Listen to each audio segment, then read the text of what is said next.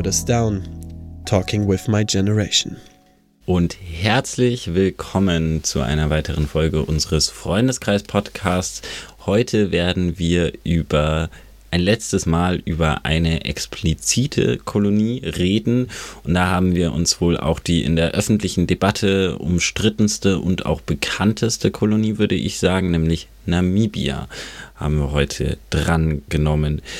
Genau, kurz vorweg, vor allem auch nochmal bei Namibia muss man dazu sagen, es wird Gewalttaten geben, koloniale Gewalttaten und wir werden sie natürlich relativ hemmungslos schildern in diesem Podcast. Dementsprechend überlegt euch selber, ob ihr euch das gerade zutraut, dass eure Stimmung ist. Wir wollen euch auf jeden Fall hiermit gewarnt haben.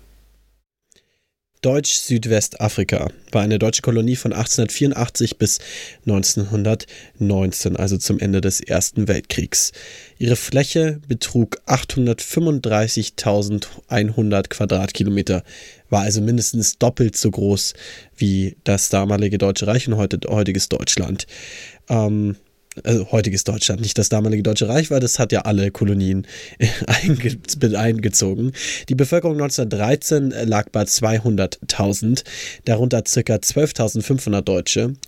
Ähm, um da kurz einzuhaken, das war im Vergleich eine sehr große Anzahl an deutscher Bevölkerung. Man hat ähm, Deutsch-Südwestafrika, also Namibia, als das Paradebeispiel zur Entdeckung und ähm, Ausreise ähm, bewegt. Und die Bevölkerung 2020 liegt jetzt bei 2,5 Millionen. Also eigentlich gar nicht so viel. Namibia hat im Vergleich zu vielen anderen afrikanischen Ländern ähm, nicht viel an, ähm, ja, an Menschen gewonnen. Hm wie du schon ein wenig angeschnitten hattest, äh, gerade mit eben, warum dort so viele Deutsche leben äh, oder gelebt haben. Ähm, genau, Namibia wurde damals auch an den Universitäten in Deutschland sehr hoch angepriesen, weil Namibia sozusagen das perfekte Land war, laut der Wissenschaftler. Es hatte sozusagen gute Agrarfläche, es hatte einen guten Lebensstandard, gute Temperaturen sozusagen. Also es war an sich eine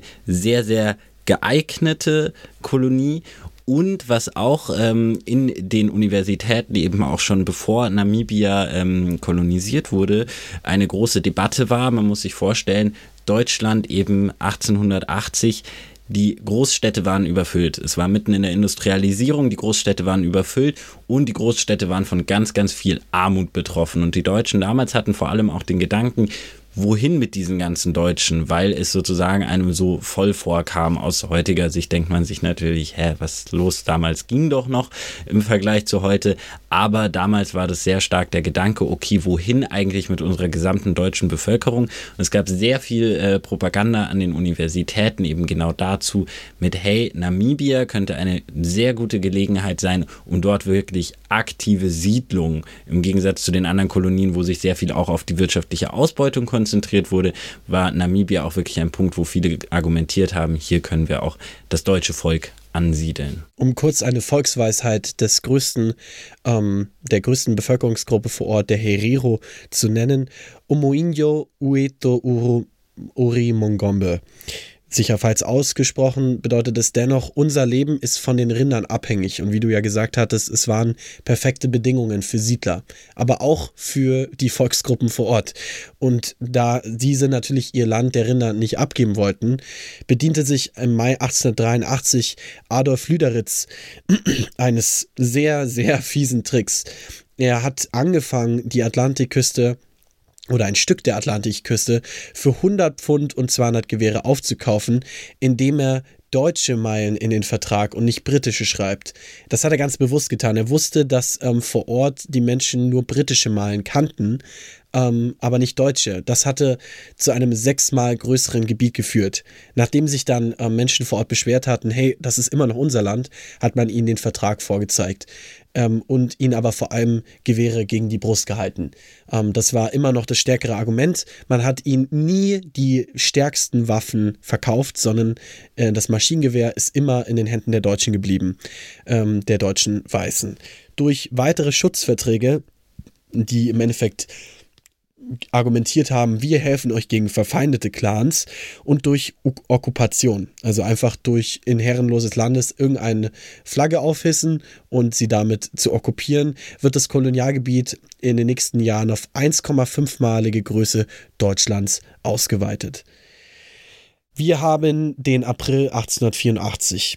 Die Kolonie wird unter den Schutz des Deutschen Reiches gestellt. So, ab hier muss man sich als deutsche Person in irgendeiner Form verpflichtet fühlen, was bis heutzutage dort passiert ist und passiert und welchen Einfluss wir auf dieses Land genommen haben. Ähm, Namibia ist bis heute in, in der deutschen Präsenz langsam wieder angekommen, weil es eine sehr, sehr große Debatte darum gibt, was vor Ort passiert ist.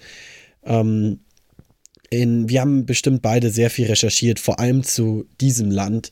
Ähm, vorweg, der erste Genozid des 20. Jahrhunderts fand in Namibia statt aufgrund von deutschen Kolonisten.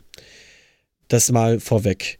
Ähm, ein Genozid, und den müssen wir hier auch wirklich erklären, ähm, ist im Endeffekt eine Möglichkeit und ähm, das Endresultat eine Nation und eine Zivilisation so weit auszurotten, dass einfach weniger als 20 Prozent übrig bleiben. Das bedeutet, ein Genozid an den Judinnen und Jüdinnen damals ähm, war es deswegen einfach, weil man erstens den Gedanken hatte, ein Volk komplett auszurotten und zweitens das auch umgesetzt hat. Und dieser wissenschaftliche Begriff, darüber wird gestritten. Darüber wird deswegen gestritten, weil das ja nur bedeutet, es kann nur dann ein Genozid sein, wenn er auch funktioniert. Das heißt, wenn genug, genug Menschen dieser Volksgruppe ähm, oder, oder dieser Kommune ausgerottet werden, ähm, umgebracht werden, dass eben weniger als 20 Prozent oder eine gewisse Anzahl ähm, noch da sind. Und, und das hat eben dazu geführt, dass heute immer noch gestritten wird, ob es ein Genozid war. Einfach nicht deswegen, weil klar war, ja, diese Menschen wollen wir ausrotten, sondern sind genug Menschen gestorben, dass wir es heute Genozid nennen können. Eine sehr, sehr eklige und sehr hässliche Debatte, die an dem Leid der Menschen nur vorbeiführt und etwas anderes in den Vordergrund stellt.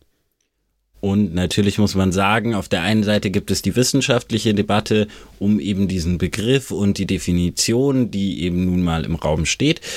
Auf der anderen Seite wird es natürlich auch viel genutzt und verwendet, sozusagen, dass man rein wissenschaftlich das Ganze noch anfechten und in Frage stellen kann. Da haben natürlich verschiedene Parteien ein großes Interesse dran und vor allem Deutschland möchte sich natürlich sehr, sehr ungern diesen Genozid eingestehen. Gut, wir haben April 1884. Wie gesagt, die Kolonie wurde dies, ähm, in diesem Zeitraum unter den Schutz des Deutschen Reiches gestellt. Die Jahre vergehen, die Menschen leben nebeneinander, miteinander, werden ausgenutzt. Ähm, immer mehr versuchen deutsche Kolonistinnen ähm, Einfluss zu gewinnen, indem sie ähm, äh, schwarze Menschen anstellen, ihnen schlechte Verträge andrehen, ihr Land eben okkupieren, übernehmen und damit den Einflussbereich und aber auch einfach die Einnahmequellen und ähm, die Überlebenschancen ähm, der Herero und Nama, den zwei äh, größten Volksgruppen Namibias, ähm, eben ja, sich selbst anzueignen, zu übernehmen.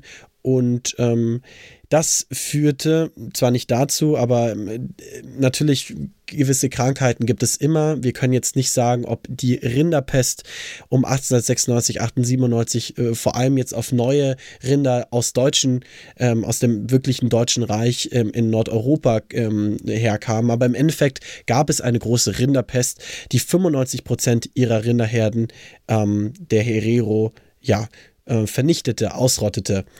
Ähm, heutzutage jetzt nach Covid können wir sehen, umso mehr Einfluss neue Kulturen in einen Bereich nehmen, umso mehr Austausch gibt es auch und umso größer ist die Wahrscheinlichkeit, dass eben Viren eingeliefert werden. Das heißt, auch hierzu kann man davon ausgehen, wie in vielen anderen Kolonien der SpanierInnen in, in Lateinamerika, ähm, dieses Virus kam wahrscheinlich über Nordeuropa her. Auch hier sind wir damit dementsprechend ein bisschen schuldig, dass ähm, die Rinder der Herero gestorben sind. Und Samuel Maharero, der als heutiger ähm, immer noch als Anführer heute, heutzutage verehrt wird, war damals der, Wider, ähm, der Anführer der Widerstandsbewegung, der Herero. Die hatte sich zur Aufgabe gemacht, ähm, ähm, im Endeffekt für ihre Befreiung zu kämpfen, das heißt ihre Gebiete zurückzugewinnen.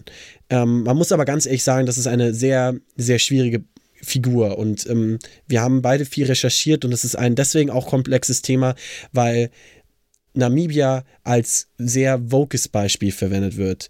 Vogue ist deswegen ein wichtiger Begriff hier, weil wir immer, also weil oft bei Wokeness der emotionale, coole Gedanke vor dem rationalen, ethischen Gedanken im Vordergrund gestellt wird. Das bedeutet, nur einfach deswegen, weil es gerade in ist, ähm, irgendwie an Inklusion und Integration zu denken, ist Namibia auf der, in der Media, medialen Präsenz angekommen. Nicht aus dem Punkt, dass es rein wissenschaftlich einfach ähm, ja, Namibia und Namibia, NamibianerInnen verdient haben, ausgezahlt zu werden und irgendwie Aufklärung zu bekommen. Und auch wir als deutsche Nachfahren ähm, irgendwie aufgeklärt werden in unseren Schulen.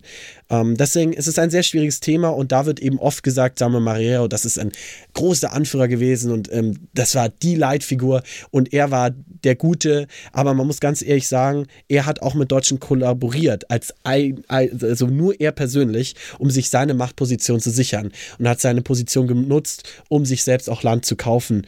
Ähm, er kämpfte zwar am Ende für die Befreiung, das ist richtig, aber nur weil er davor gescheitert ist, ähm, weitere Landflächen für sich selber zu bekommen. Also es ist immer ein sehr komplexes Thema.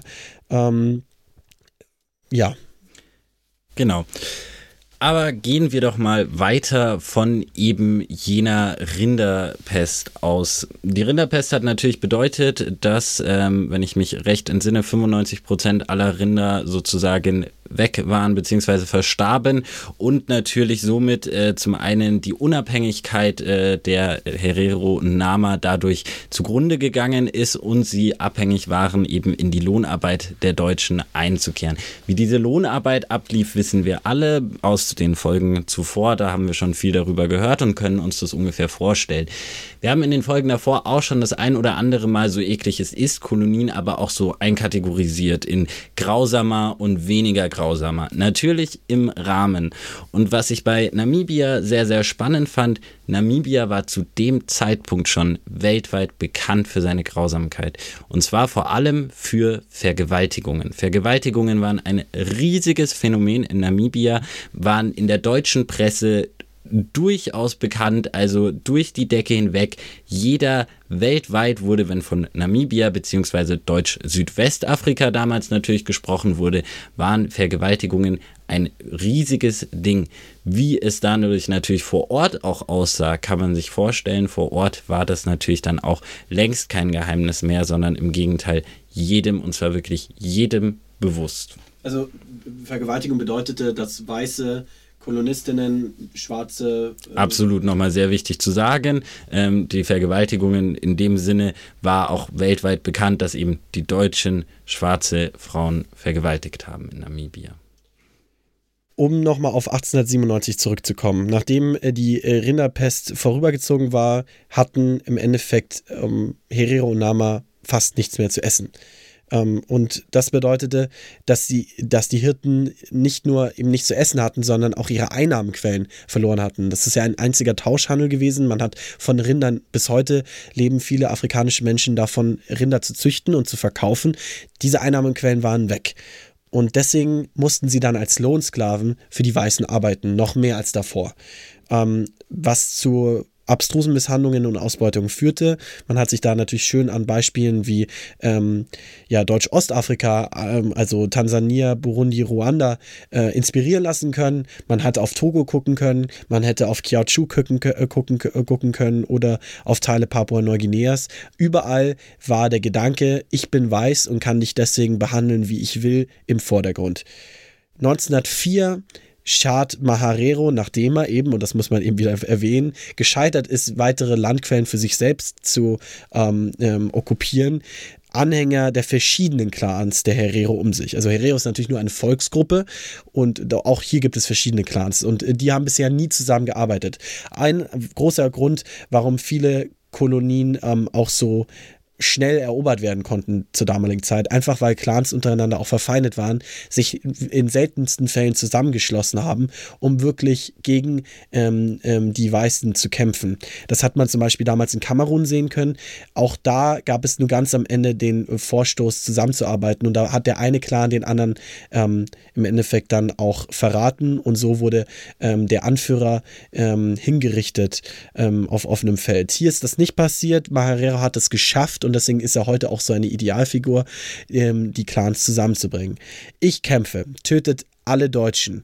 Hier ist ganz wichtig zu erwähnen, das ist ein Zitat, das er gebracht hat. Er bezieht sich aber auf nur männliche Siedler. Wie in verschiedenen Pazifikinseln war auch hier der Kodex klar. Wenn nur deutsche Männer mir schaden, werde ich auch nur deutsche Männer versuchen ähm, werde ich auch nur versuchen, deutschen Männern zu schaden. Das heißt, keine Frauen und auch keine Missionare. Finde ich ebenfalls sehr, sehr interessant, dass eben dort auch die Missionare ausgelassen wurden. Die Herero töten daraufhin 123 deutsche männliche Siedler. Ähm, da gibt es ein klassisches Beispiel, da kam, ähm, äh, da saß die Frau zu Hause ähm, und ähm, also die Geschichte kann ich natürlich nicht sagen, ob sie zu 100% wahr ist, weil sie ähm, auch nur aus Erzählungen handelt. Und sie lag im selben Bett mit ihrem Mann ähm, die He äh, zwei Herero kamen rein und haben ihn im Bett erdolcht, nicht aber sie. Und sind dann wieder gegangen. So lief das ungefähr ab. Man hat sie in der Nacht überrascht und eben in ihren ähm, ähm, ja, Häusern ähm, umgebracht. Das führte aber, also natürlich niemand ist. Ähm, es ist immer ein sehr schwieriges Thema. Natürlich war das noch eine ganz andere Zeit und ähm, dass dort Morde passiert waren, war sehr schlimm. Ähm, und hätte in einer Form eines echten Gerichtes irgendwie aufgearbeitet werden können. Man hat sich aber dann für eine Progromstimmung äh, entschieden. Eine Progromstimmung, das kennen wir aus anderen Begriffen. Die Progromnacht ähm, in, in den 30ern war im Endeffekt einfach der Gedanke, der Lechtsinnen Auslöschung. Also wir wollen jetzt umbringen und wir wollen jetzt ähm, nicht nur für Rache, sondern einfach für die Auslöschung sorgen. Das ist eine Progromstimmung. Und zu dieser muss man sich natürlich denken, so etwas gibt es nicht ohne Struktur, System und Vorbereitung. Und hier muss man interessanterweise sagen, dass sowohl imperialistische wie auch nationalistische Personen in verschiedenen Verbünden, wie zum Beispiel, man muss sich vorstellen, die Kolonialherren hatten damals Lobbyverbände in Deutschland, die Veranstaltungen gemacht haben, Menschenzoos organisiert haben, die wirklich eine imperialistische und nationalistische Bewegung auch auf den Weg gebracht haben und diese Propaganda in Deutschland breit gemacht haben. Und die hatten vor allem auch die strategische Absicht, eben Namibia, und deswegen habe ich das am Anfang auch nochmal so betont, dass es eben als die ideale Siedlungskolonie galt, Namibia komplett einzunehmen, was zu diesem Zeitpunkt noch nicht der Fall war. Durch all diese Verträge hatte man verschiedene Stücke Land sozusagen, aber komplett Namibia oder Deutsch-Südwestafrika hat einem noch nicht komplett dem Deutschen Reich sozusagen gehört. Natürlich militärisch, kontrollmäßig schon, aber vertraglich immer noch in manchen Situationen relativ schwierig. Und und deswegen war dieses strategische Ziel natürlich auch dahinter gelegen, was natürlich auch zu einer Befeuerung dieses gesamten Volkes geführt hat als Effekt. Namibia kann als tragisches Finale der deutschen Kolonien betrachtet werden. Im Endeffekt ist Namibia alles zusammengekommen, was irgendwie schlecht laufen kann, was in verschiedenen Kolonien ausprobiert wurde ähm, und dann in einer Kolonie nochmal am Stück ähm, geschafft wurde zum Beispiel hat man exakt, und ich weiß nicht warum das exakt dieselbe Anzahl waren, wie ähm, nach dem Attentat äh, in Peking an einem deutschen Beauftragten man 15.000 ähm, Menschen und 15.000 Soldaten ähm, gegen Peking und Tianjin geschickt hat, hat man auch hier exakt 15.000 Soldaten ähm, geschickt, um eben diese Morde auszugleichen. Ähm, vor Ort wird der verhandlungsbereite Gouverneur, auch hier wichtig, verhandlungsbereite Gouverneur. Nach dem Morden war der Gouverneur der, ähm, und der Beauftragte immer noch bereit zu verhandeln und ihm zu, für Frieden zu sorgen, sich das Leid zumindest anzuhören. Ob er das umgesetzt hätte, ist fragwürdig, aber dennoch, er wurde äh, äh, ersetzt. Verhandlungen werden abgebrochen und Lothar von Trotha kommt an die Macht. Dieser reist mit seinen eben 15.000 Soldaten an und ähm, er war, und es ist eine sehr, sehr ja, für die deutsche Geschichte sehr tragische Figur. Er war auch schon eben an der Niederschlagung von den Aufständen in Deutsch-Ostafrika und Kiaochu beteiligt. Dieser Mann hat es also geschafft, im Endeffekt für sehr, sehr, sehr viel Leid in vielen deutschen Kolonien ähm, ähm, ja, mitverantwortlich zu sein. Vielleicht kam auch daher die, die Zahl der 15.000 Soldaten. Man war sich klar, in Kiaochu hatte das gut funktioniert. Vielleicht nehmen wir jetzt einfach genau dieselbe Anzahl an Soldaten wieder. Ähm, er war ein glasklarer Rassist und nicht nur Rassist, ähm, sondern er war davon, davon der Überzeugung, und ich zitiere, ich glaube, dass die Nation, ähm, in Klammern der Herero, als solche vernichtet werden muss. Also er war ganz klar der Ansicht, Schwarze sind keine Menschen und gehören deswegen ausgerottet. Beziehungsweise muss man hier auch wirklich das Wort vernichten betonen, eben das schließt mit ein, Frauen, Kinder und jeden zu ermorden und wirklich ein gesamtes Volk. Also ja, er hat die Absicht, einen Völkermord zu begehen, in dieser Formulierung zu sagen, ich will sie vernichten. Am 11. August 1904 ähm, startet die letzte Phase des Kampfes der ähm, ähm, Rebellionsarmee gegen die unterdrückende Armee unter Lothar von Trotha am Waterberg. Der Waterberg ist auch wieder ein sehr bekannter Ort heutzutage geworden, weil hier etwas geschehen ist, was eben immer noch diskutiert wird, wie wir jetzt am Anfang der Folge kommen. Ähm, die Herero hatten hier ihre Streitmacht zusammengezogen. Man muss sich vorstellen, ähm, die ganze Landschaft sah sehr verdorrt aus. Es gab nur Dornbüsche. Das heißt, man hatte schon das Land der Rinder, also der Steppe, verlassen und hat sich hier immer weiter raus in die Wüste bewegt. Und das war der Rand der Wüste, ähm, die auch der Waterberg eben symbolisiert hat. Am frühen Morgen schlägt ähm, die Hauptabteilung unter Trotha zu. Und ähm, in dem Flussbett und in den Dornböschen befanden sich 6000 Herero äh, und auf der anderen Seite 1600 Deutsche mit Maschinengewehren. Ähm, die Herero werden hier dezimiert, aber haben sich gut geschlagen. Sie haben ihre Guerillataktik angewandt, sich durchs Gebüsch zu bringen. Sie hatten keine Maschinengewehre ähm, und dennoch ähm, es geschafft, auch die deutsche Seite ähm, ziemlich zu dezimieren. Es könnte ein Unentschieden ähm, als Unentschieden gewertet werden. Sie sehen aber durch die äh, Maschinengewehre keine andere Möglichkeit, als weiter hinter in die Omaheke-Wüste zu fliehen.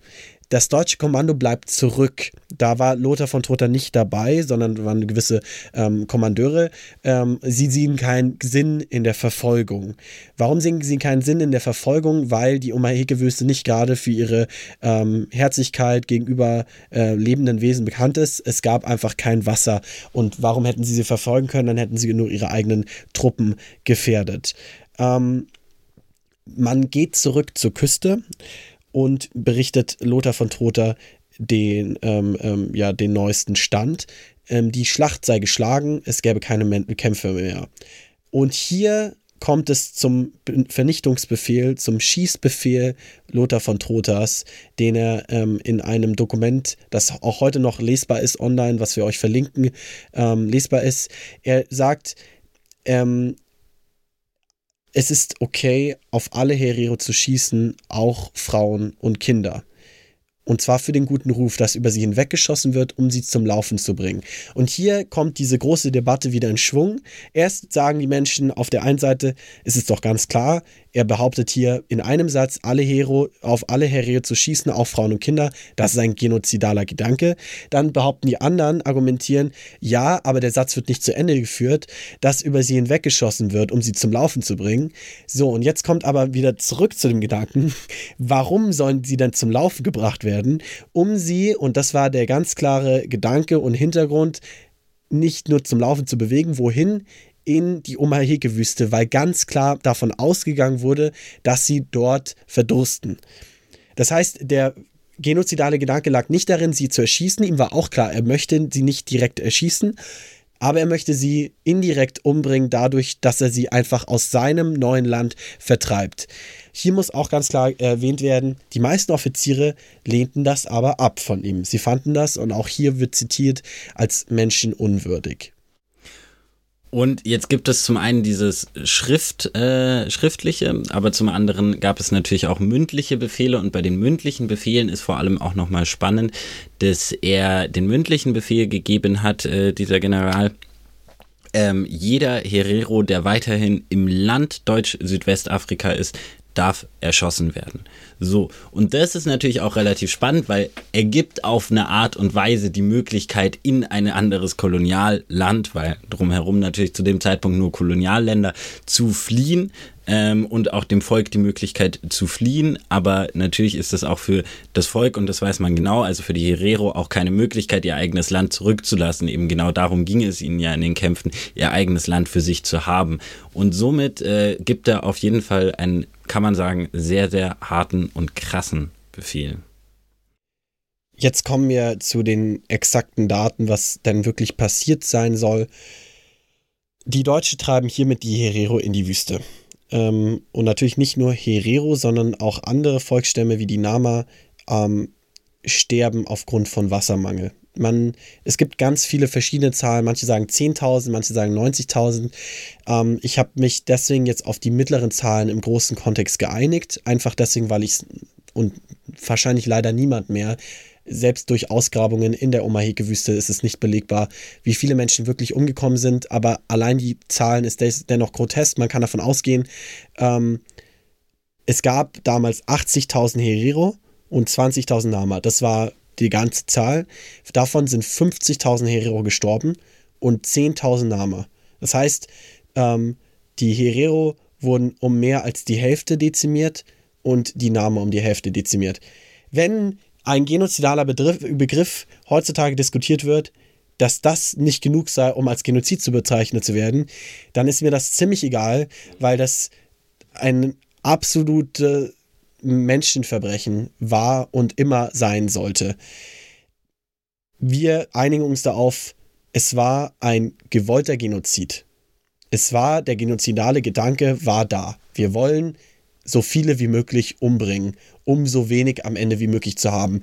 Und der Gedanke stand im Vordergrund. Mir ist es egal, heutzutage in der Debatte, wie viele Menschen es geschafft haben, durch die Wüste zu fliehen. Das ist belegt dadurch, ähm, dass ähm, man in Angol im heutigen Angola und heutigen Botswana ähm, Aufzeichnungen hat, dass dort Menschen über die Grenzen gekommen sind. Man muss auch ganz ehrlich sagen, Herero Nama waren vor Ort natürlich sehr viel erfahrener in der Vorgehensweise zu überleben als deutsche Koloni ähm, Kolonisierende. Das heißt, sie konnten sich auch besser in der Wüste Omaheke zurechtfinden. Ähm, Maharero selber ähm, ist, das ist offiziell bestätigt, beantragte äh, im, im, September 1904, also zwei Monate nach der Attacke am Waterberg, ähm, Asyl in Botswana. Er hat es in acht Tagen mit einer kleinen Gruppe durch die Wüste ge äh, geschafft. Viele mussten auf dem Weg zurückgelassen werden, weil sie verdurstet sind. Ähm, man muss, glaube ich, auch davon ausgehen, er ist eine schwierige Figur. Ich glaube, er hat seine Führungsposition auch genutzt, um zu überleben und durch die Wüste zu gelangen. Dennoch ähm, ähm, hat er es geschafft. Nur wenige Tausende haben es durch die Wüste offiziell geschafft. Definitiv sind sicher insgesamt 60.000 Menschen dadurch gestorben, ähm, was wirklich grotesk viele sind. Auf der anderen Seite gar nicht so grotesk viele, weil definitiv mehr eigentlich auch durch eine genozidale Absicht in Deutsch-Ostafrika hingerichtet wurden, als es dort Aufstände gab und man angefangen hat, die Brunnen zu vergiften und, ähm, und äh, Steppen niederzubrennen was du eben anfangs gemeint hattest mit, es wird debattenmäßig aktuell in Deutschland sehr hoch gehalten. Man muss äh, allerdings schon sagen, im Rahmen verschiedener Kolonialverbrechen, und wir nehmen ja auch nur die Deutschen vor, äh, gerade durch, muss man sagen, ist es auf eine gewisse Art und Weise wahrscheinlich nicht die schrecklichste Tat gewesen, wahrscheinlich nicht trotzdem eine der grausamen und trotz alledem trotzdem eine Regel gewesen. Ich möchte aber auch noch mal kurz zurückkommen zum politischen dahinter in Deutschland, weil ich das auch sehr spannend fand. Man muss sich vorstellen, natürlich in dieser Zeit gab es zum Beispiel auch schon eine SPD, die an der Regierung war. So und natürlich Befehle von Generälen werden durch die Presse auch zu dieser Zeit sehr sehr schnell nach Deutschland überliefert. Das heißt, in Deutschland wusste jeder Deutsche Bescheid. Das kann man so sagen. Und es war in Deutschland auch kein kleines Gesprächsthema zu dem Zeitpunkt.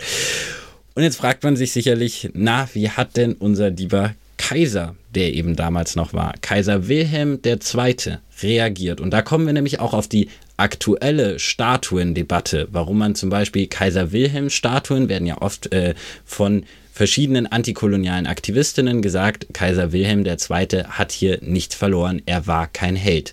Und hier haben wir eben eine Geschichte, wo wir das ganz klar belegen können. Kaiser Wilhelm II. hat sich nämlich geweigert, den Befehl seines Generals rückgängig zu machen. Kaiser Wilhelm II. war der Einzige, der dem General direkt befehlen hätte können, dieser Befehl wird rückgängig gemacht und auch direkte Befehle an diesen General geben konnte. Die Regierung konnte das interessanterweise tatsächlich nicht. Damalige Demokratie, wenn man sie so nennen mag. Und das muss man ihm auf jeden Fall äh, sehr stark anrechnen und auch mehr in den geschichtlichen Kontext rücken. Das habe ich zum Beispiel auch nicht im Geschichtsunterricht erfahren. Im Geschichtsunterricht war Kaiser Wilhelm II. bis auf seinen kleinen Fauxpas im Ersten Weltkrieg relativ in Ordnung. Ähm, ein kleiner Fauxpas.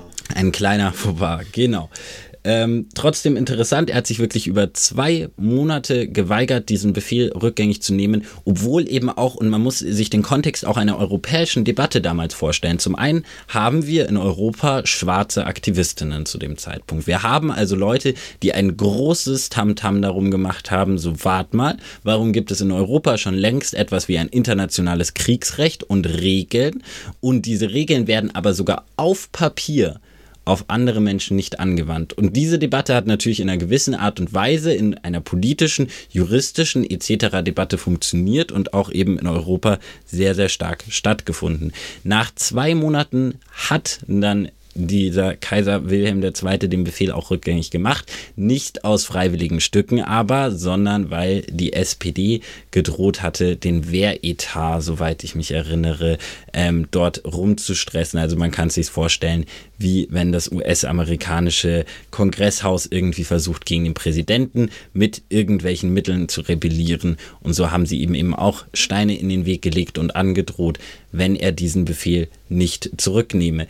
Allerdings muss man sagen, auch um das Gesicht zu wahren, ich möchte hier nämlich auch die SPD in kein gutes Licht rücken und weil viele Menschen aus Kolonien, eben schwarze Menschen, damals in der politischen Debatte sehr nah an den Sozialisten und Kommunisten auch dran war und sehr, sehr gute Kontakte eben auch zu den Sozialisten und auch den Kommunisten gepflegt haben und dort eben auch einen gewissen Gegenlobbyismus stattfinden konnte und eben mit dieser medialen Debatte auch noch weiter besser funktioniert hat. Trotz alledem muss man sagen, Deutschland wusste damals Bescheid und sozusagen vom deutschen Volke gab es keine großen Proteste, die ich bemerken konnte. Es war aber eine große Debatte, das auf jeden Fall. Am 9. Dezember 1904 hat Wilhelm II. dann eben doch Lothar von Trotha äh, gezwungen, den Schießbefehl aufzuheben mehr als drei Monate nachdem der Schießbefehl erlassen wurde.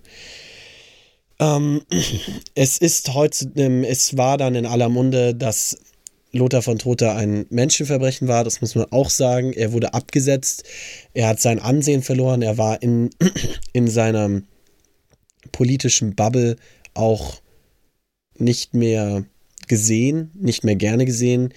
Ähm, und man kann sagen, dass seine genozidalen Absichten nicht insgesamt gewollt wurden. Der Rassismus und die Übermacht und die Übermenschlichkeit von weißen Deutschen über schwarzen äh, Kolonisten war in, angesehen und war rechtens. Ähm, die Völker auszulöschen war nicht rechtens. Und da ist jetzt eben die Frage, stand da die ethische Debatte oder die pragmatische Arbeitskraftdebatte im Vordergrund. Das können wir heute nicht mehr sagen. Ähm, Dennoch, wahllos Menschen zu erschießen, zu erstechen, zu erhängen und zu gewaltigen, das kann als blinder rassistischer Gehorsam dienen, egal wie viele Menschen sich geweigert hätten, diesen Schießbefehl umzusetzen. 1908 endet mit dem ersten Welt, ähm, endet der Krieg mit der Auflösung letzter Konzentrationslager. 1915 erobert die Südafrikanische Union als Teil des britischen Empires Deutsch Südwestafrika. Ganz kurz nur, weil du gerade die Konzentrationslager angesprochen hast. Kannst du uns das vielleicht erklären? Im Endeffekt waren Konzentrationslager bis zum Holocaust immer als Arbeitslager zu verstehen gewesen. Das bedeutet, man hat versucht, Menschen an einen Ort, wo es gewisse Rohstoffe gab, man sie halten konnte. Das heißt, es waren, sie waren gleichzeitig Gefängnis und Rohstoffquelle.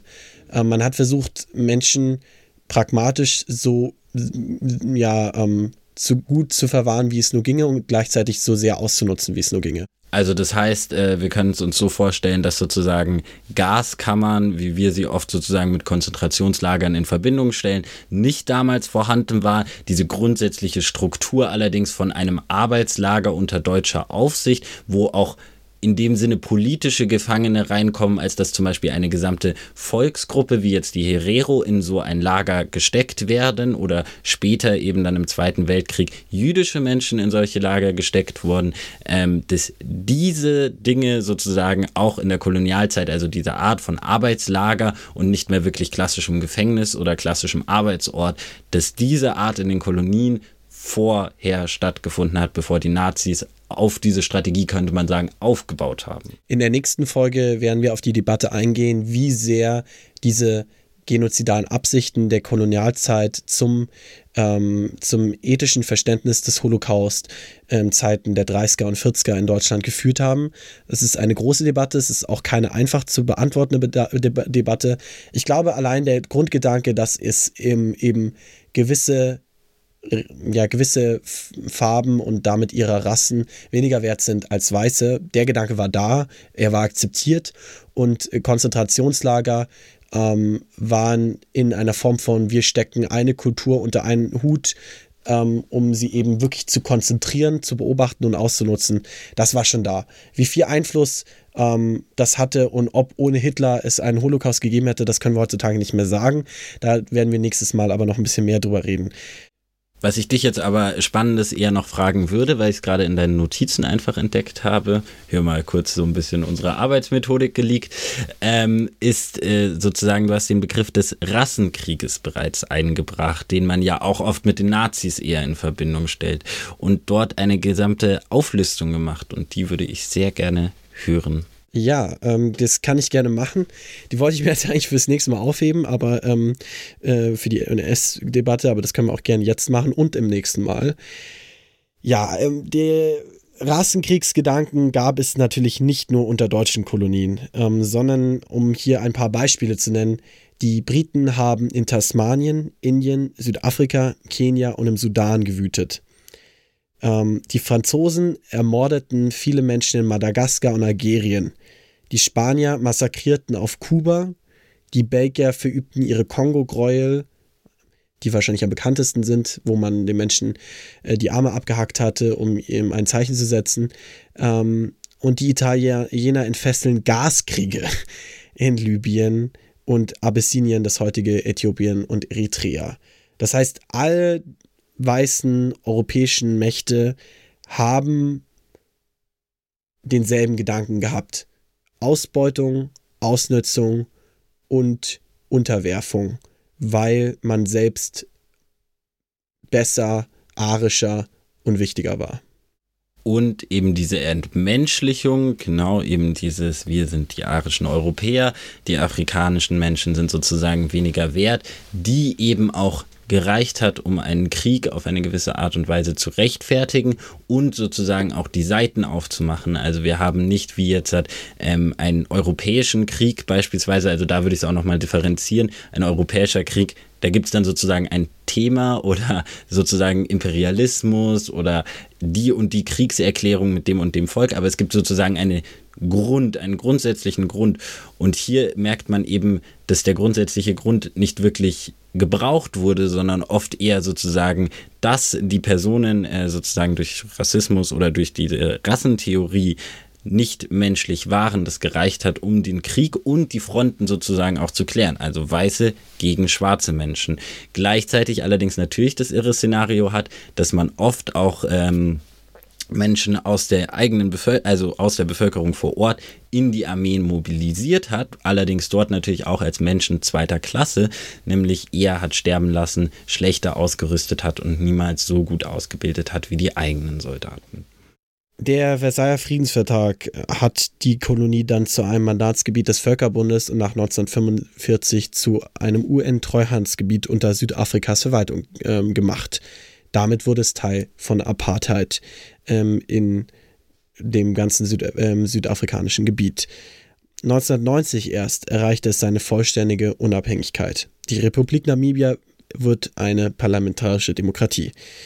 Ähm, einer der progressivsten zu seiner Zeit bis heute ähm, auf dem afrikanischen Kontinent. Knapp jeder fünfte dennoch von ihnen lebt von weniger als zwei US-Dollar am Tag. Wegen seiner spektakulären Flora und Fauna und der stabilen politischen Lage ist das Land bis heute ein beliebtes Ziel westlicher Touristen. Äh, und ähm, jetzt kommen wir natürlich zu dem großen Punkt der Reparationszahlungen der heutigen Debatte.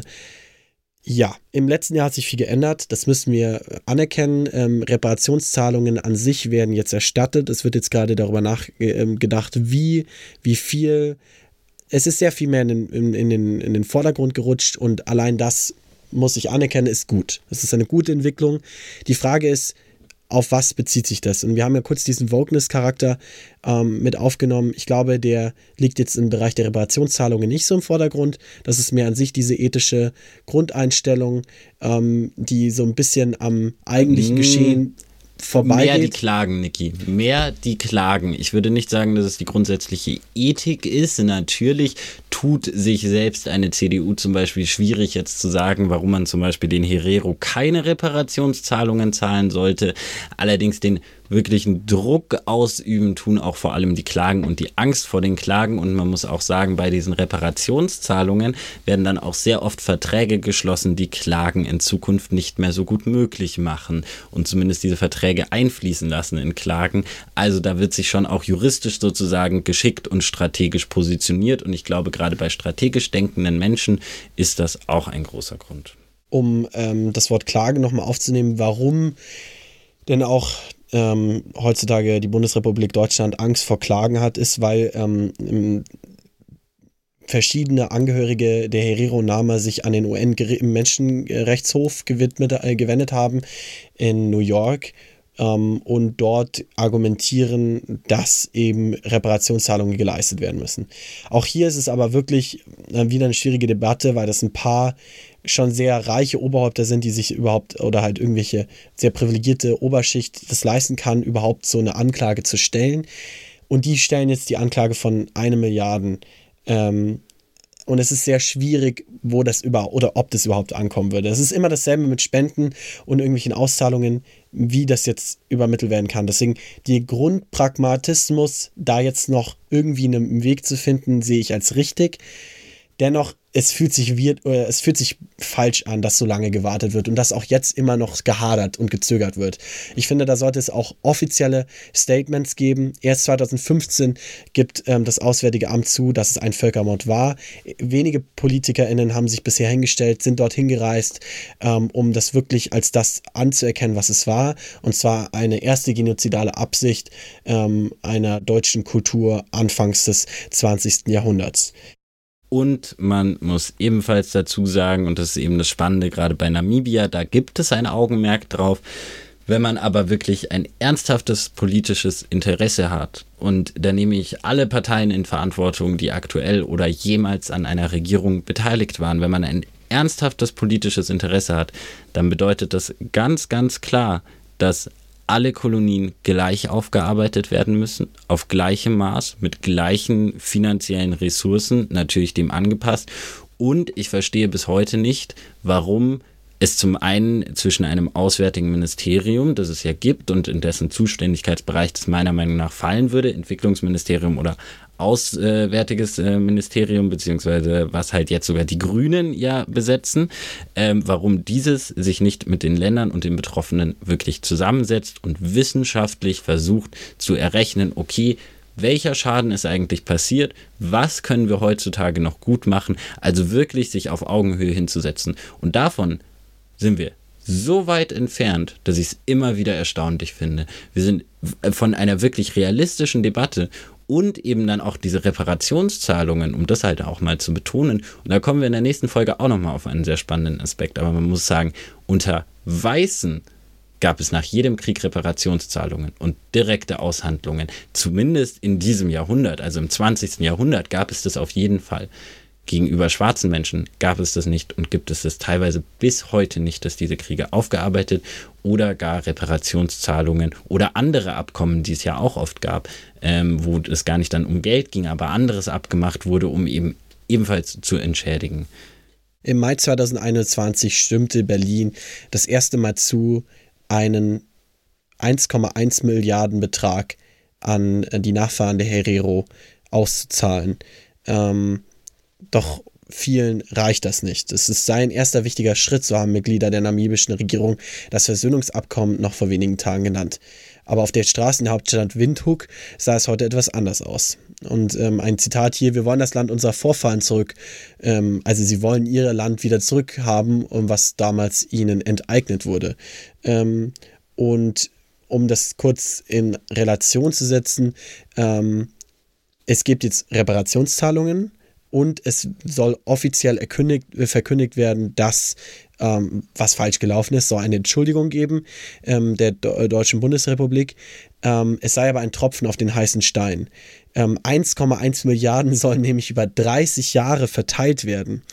Ähm, und wenn man bedenkt, was den Naama und Herero zusteht, ähm, kann man sich auch vorstellen, was es so einen Unterschied hat zu einer ähm, jüdischen ähm, Holocaust-Aufarbeitung, da wird nämlich immer noch gezahlt. Es ist natürlich auch schwierig, kann man das jetzt in Relation setzen? Darf man, sollte man sowas in Relation setzen? All diese großen ethischen Menschenrechtsverbrechen sind immer schwierig. Überhaupt, sollte man überhaupt so etwas jemals in Relation setzen? Ähm, das ist jetzt schwierig. Nur die Fakten sind immer noch, ähm, sie sind eine Minderheit von unter 5 Prozent. Ähm, sie leben ganz klar in den Gegenden, ähm, die sichtbar arm sind und zumindest ärmer sind als die Hauptstadt. Sie wurden aus deren Hauptstadt rein finanziell vertrieben, können sich das nicht mehr leisten. Ähm, ähm, und ähm, eine be beschreibt hier, meine Großmutter wurde das Leben schwer gemacht. Sie ist allein geblieben, sie ist unter fremden Menschen aufgewachsen, sie wurde gezwungen, eine fremde Sprache zu sprechen. Und wir leben in Armut wegen dem, was sie uns damals angetan haben. Jetzt wollen wir, dass sie uns unsere Würde zurückgeben. Reparationen müssen kommen und wir wollen vor allem unser Land zurück. Und uns, ihr Land, das ist immer noch natürlich enteignet und jetzt an private Investoren äh, und Investments weitergegeben. Das ist ein bisschen so dasselbe wie, ich würde sagen, Aborigines, ähm, die rassistische Debatte in Australien. Auch dort ähm, werden sie immer weiter oder überall weltweit Menschen, die eigentlich sich im Recht sehen und im Recht sehen sollten, dass es ja ihre Vergangenheit, ihre Geschichte und ihr Land ist, werden in Slums abgeschoben, werden mit ein paar Zahlungen beruhigt, damit die mediale öffentliche Präsenz verschwindet und dann kann man sich weiter den eigenen Problemen widmen. Ähm, und ich glaube, das sehen wir gerade hier in der deutsch-namibianischen Debatte ist ja auch. Gut.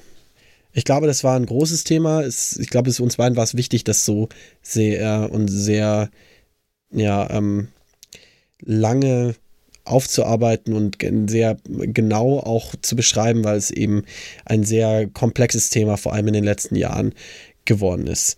Ähm, es war auch das erste Thema, über das wir, als wir unsere Texte geschrieben haben, beziehungsweise unsere Notizen, was das erste Thema, wo wir in starke Diskussionen miteinander geraten sind. Das muss man auch sagen. Also, dass eben dieses Umstrittene auch natürlich auf uns sich ausgewirkt hat, im Sinne von, auch wir mussten viel diskutieren, wie präsentieren wir dieses Thema und was sind auch die Meinungen, die wir zur Diskussion stellen oder die wir auch eben nicht zur Diskussion stellen wollen. Ich glaube, der Kontext ist jetzt klar geworden und Wir hoffen sehr, dass euch die Folge gefallen hat. Hier bitte ganz besonders, gebt uns Feedback dazu. Es ist ein spannendes Thema ähm, und wir freuen uns über ähm, jegliche Form, die ihr uns über Mail oder Instagram zukommen lasst. Vielen Dank auf jeden Fall fürs Zuhören und bis zum nächsten Mal.